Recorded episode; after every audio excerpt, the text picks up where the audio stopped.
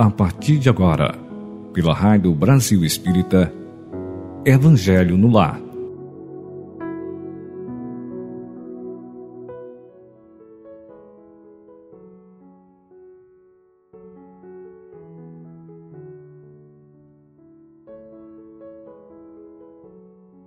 Meus amigos, bom dia. E aquele bom dia bem especial para os companheiros do Evangelho no Lar. Esse programa da Rádio Brasil Espírita que tem se expandido tanto com esse propósito tão sublime de levar a todos os lares do mundo a mensagem de Jesus através do Evangelho segundo o Espiritismo a cada manhã. E assim como o pão que chega à mesa para o desjejum, a mensagem do Evangelho também é alimento. Aliás, é é o alimento muitíssimo mais precioso, porque nutre a nossa alma, despertando aquela força interior, tantas vezes adormecida ou entorpecida por fatores externos, informações equivocadas, preocupações e até pela ignorância mesma. Essa força divina que dormita. E o Evangelho vem chegando para despertar, acordando a consciência, quando, pelas mensagens reveladoras dos benfeitores espirituais, reforçam de forma bem esclarecedora e objetiva a missão do Cristo Jesus em sua passagem aqui na Terra.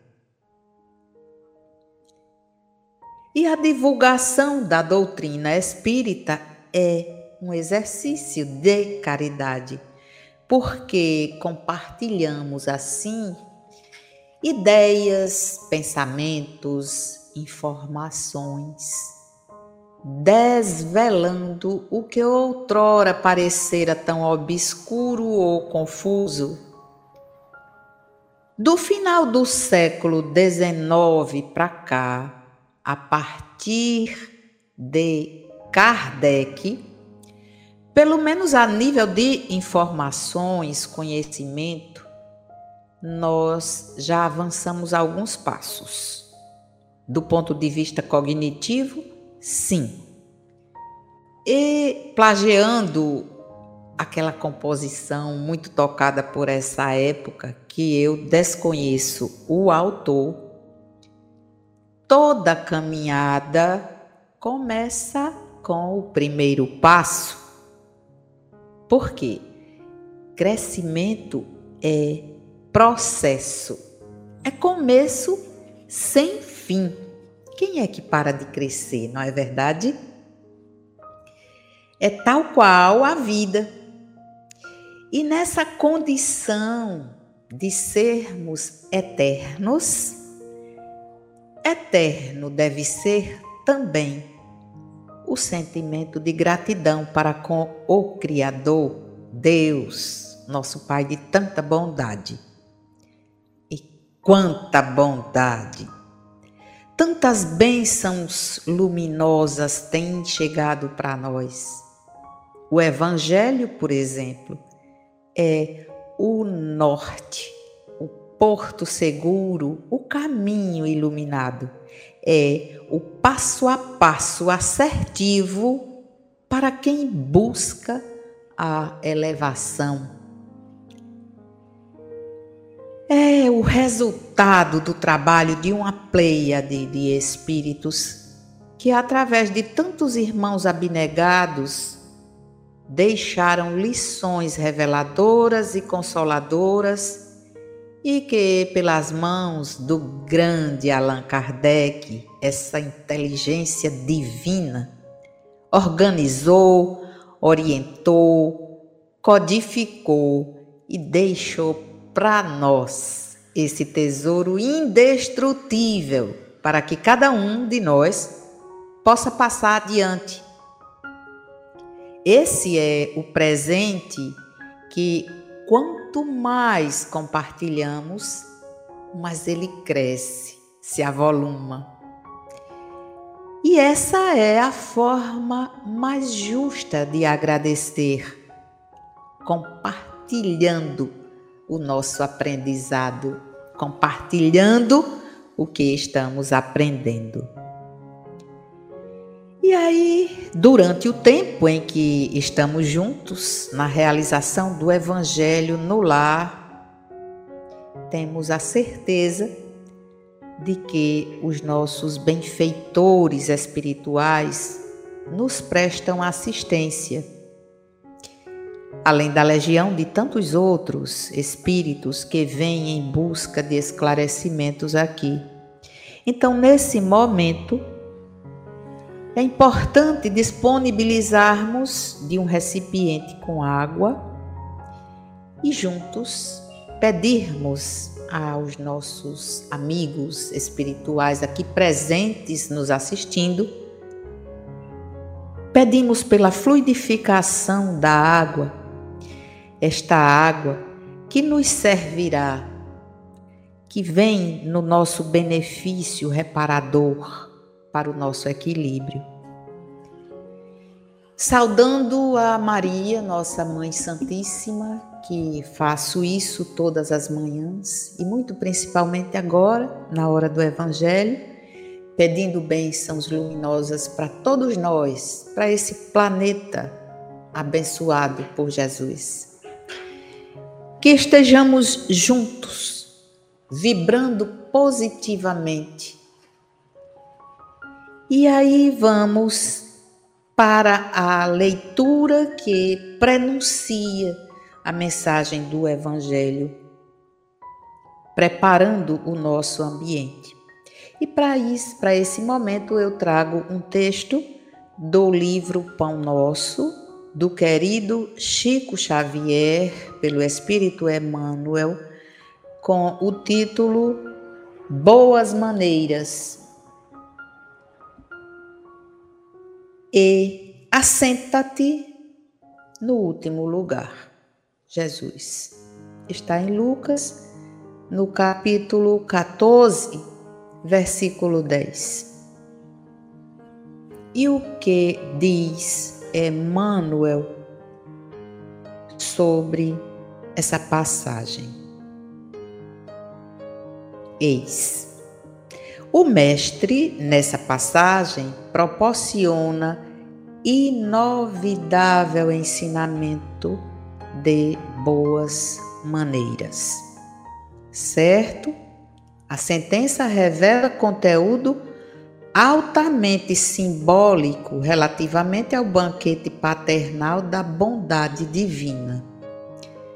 Todavia, convém deslocarmos o conceito a fim de aplicá-lo igualmente ao mecanismo da vida comum. A recomendação do Salvador presta-se a todas as situações em que nos vejamos convocados a examinar algo de novo junto aos semelhantes. Alguém que penetre uma casa ou participe de uma reunião pela primeira vez, timbrando demonstrar que tudo sabe ou que é superior ao ambiente em que se encontra, torna-se intolerável aos circunstantes. Ainda que se trate de agrupamento enganado em suas finalidades ou intenções, não é razoável que o homem esclarecido, aí ingressando pela primeira vez, se faça doutrinador austero e exigente, porquanto, para a tarefa de retificar ou reconduzir almas, é indispensável que o trabalhador fiel ao bem inicie o esforço indo ao encontro dos corações pelos laços da fraternidade legítima. Somente assim conseguirá alijar a imperfeição eficazmente, eliminando uma parcela de sombra cada dia por meio do serviço constante. Sabemos que Jesus foi o grande reformador do mundo. Entretanto, corrigindo e amando, asseverava que viera ao caminho dos homens para cumprir a lei. Não assaltes os lugares de evidência por onde passares. E quando te detiveres com os nossos irmãos em alguma parte, não os ofusques com a exposição de quanto já tenhas conquistado nos domínios do amor e da sabedoria. Se te encontras decidido a cooperar pelo bem dos outros, apaga-te de algum modo a fim de que o próximo te possa compreender. Impondo normas ou exibindo poder, nada conseguirás se não estabelecer mais fortes perturbações.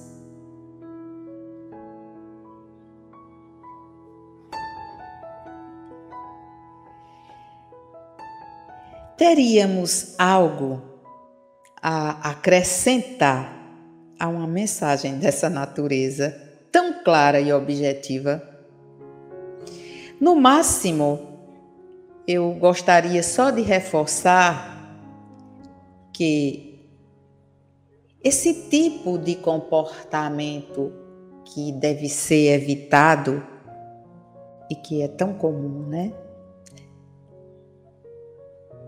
É é resultado da arrogância que vem banhada sempre pelos sentimentos de orgulho e vaidade e que tantas vezes nos leva à ocupação desse espaço que deve ser evitado. E que se nós prestássemos bem atenção a determinadas atitudes, julgaríamos essas atitudes ridículas apenas. Humildade, seguindo o exemplo do Cristo, e bom senso estão sempre em primeiro lugar. E o texto da, da mensagem do Evangelho está no capítulo 3, sobre as muitas moradas na casa de meu pai. E o item é o item 19 sobre a progressão dos mundos. E diz assim: o progresso é lei da natureza. A essa lei, todos os seres da criação animados e inanimados, foram submetidos pela bondade de Deus, que quer que tudo se engrandeça e prospere.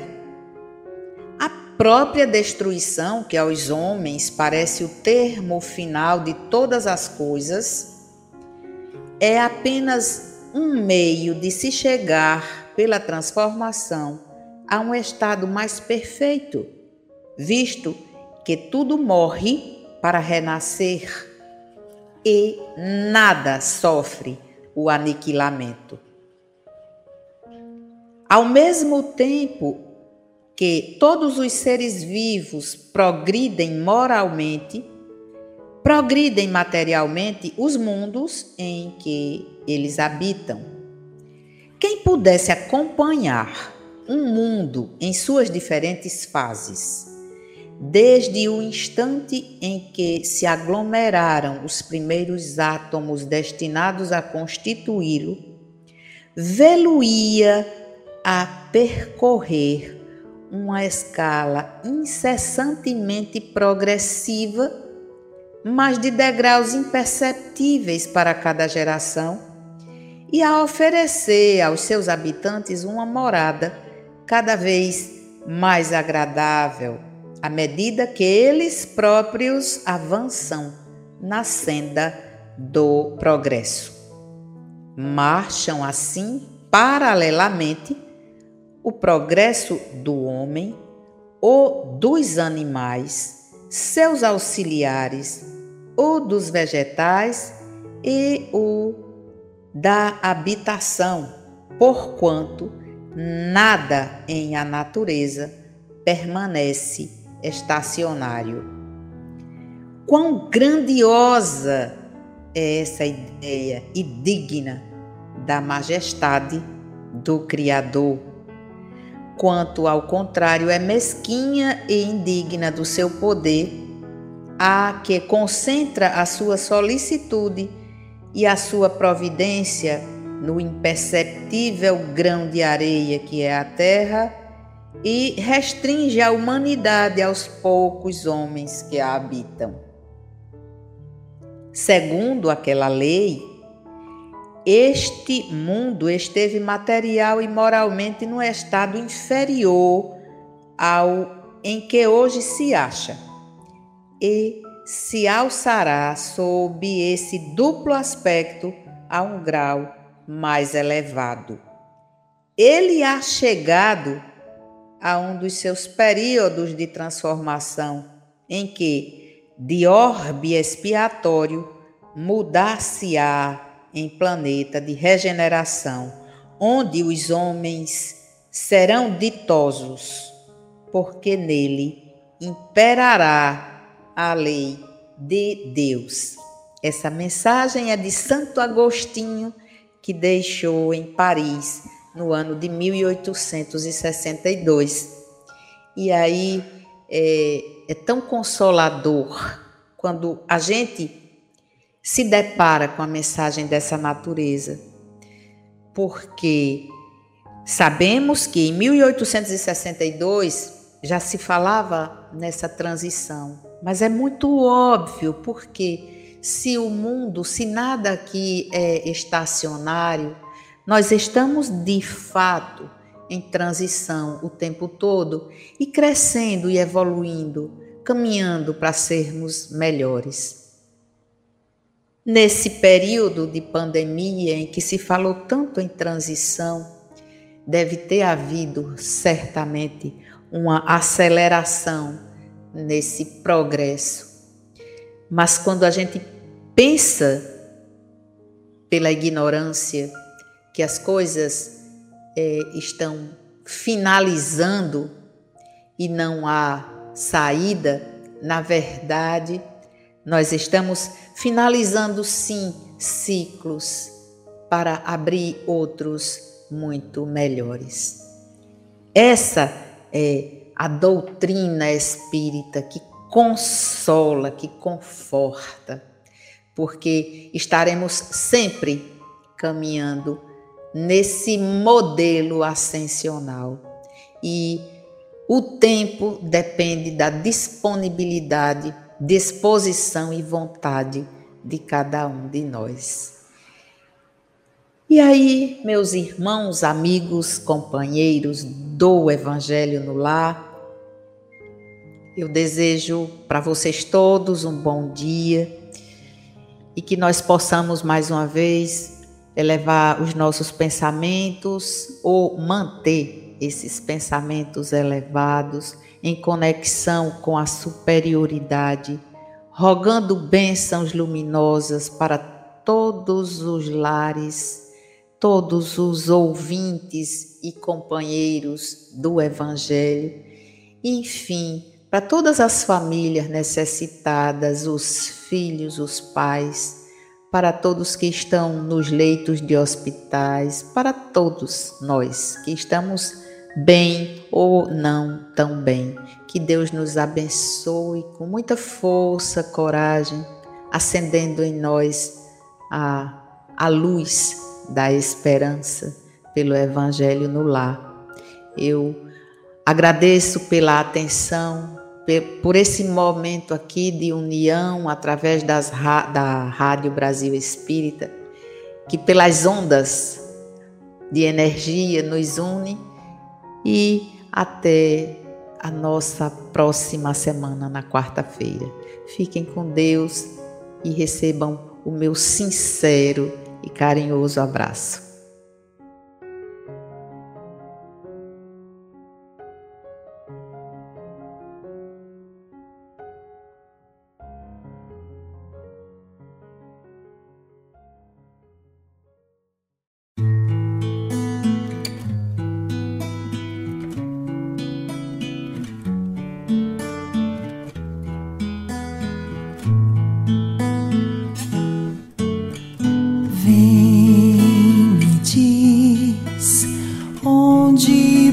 fizeram o meu Salvador.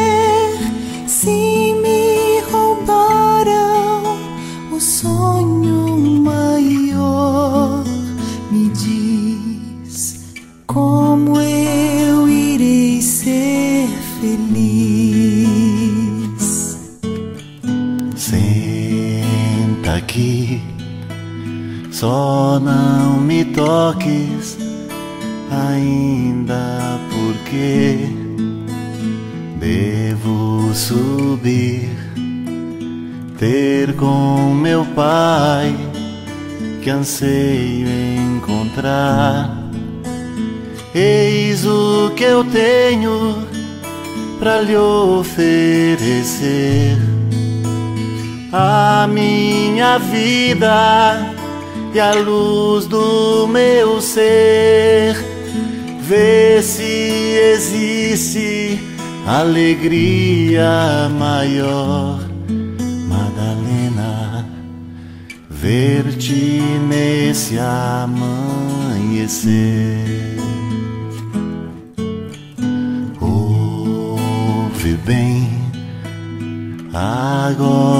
Vai a Jerusalém.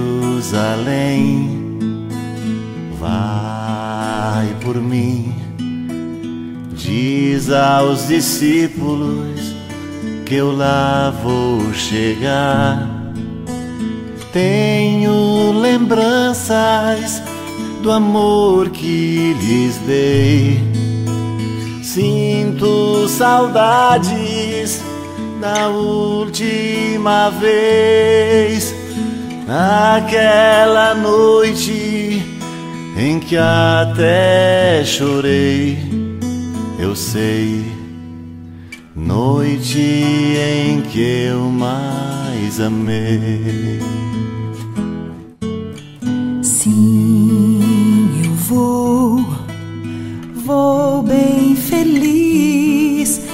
Mesmo sem compreender. Vou sem ver e sem pisar nenhum passo no chão. Vai onde os sonhos não podem chegar onde infinito não vai derramar, lá onde as flores não mais murcharão. Vai, leva